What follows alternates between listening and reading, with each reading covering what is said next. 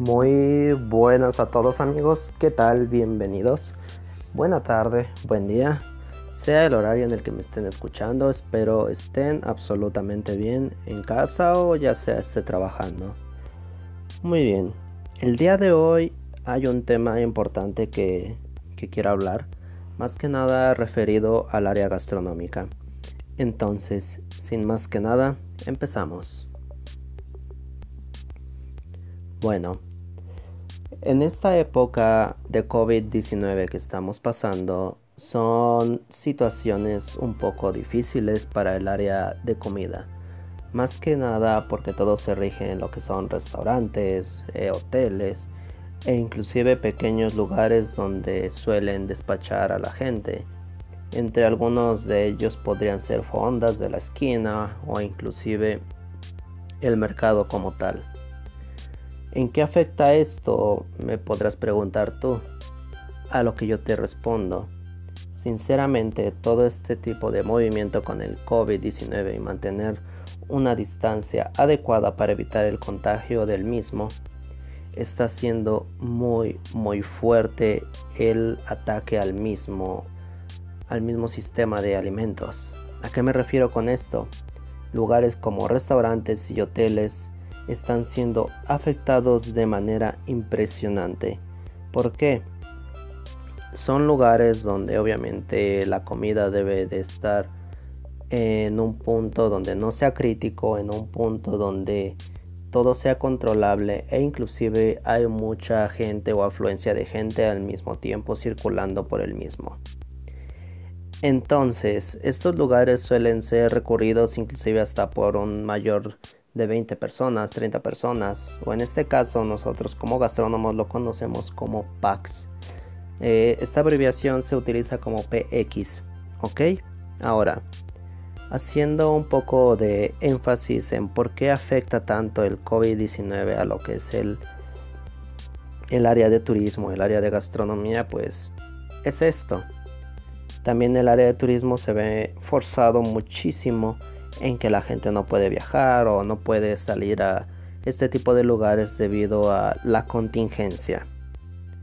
Ahora, ¿en qué afecta esto a lo que sería a lo mejor nosotros como gastrónomos o a la gente que se dedica a hacer alimentos para a lo mejor un servicio de turismo, a lo mejor un este un cumpleaños o inclusive pues llevar a comer a la familia, ¿cierto? Recordemos que la, industria de la comida se rige más que nada a veces por el hecho de festejar un cumpleaños, festejar el Día de la Madre, festejar a lo mejor el Día del Padre o inclusive que el hijo ya se graduó, el hijo ya se tituló, la hija ya se tituló también. Entonces, este tipo de comercios o inclusive hoteles llegan a perder bastante auge por lo mismo. Y tú me dirás, ¿por qué hoteles? Hay hoteles que decir en los aeropuertos, aparte de darte ese servicio de alojamiento, también te ofrecen un servicio de comedor.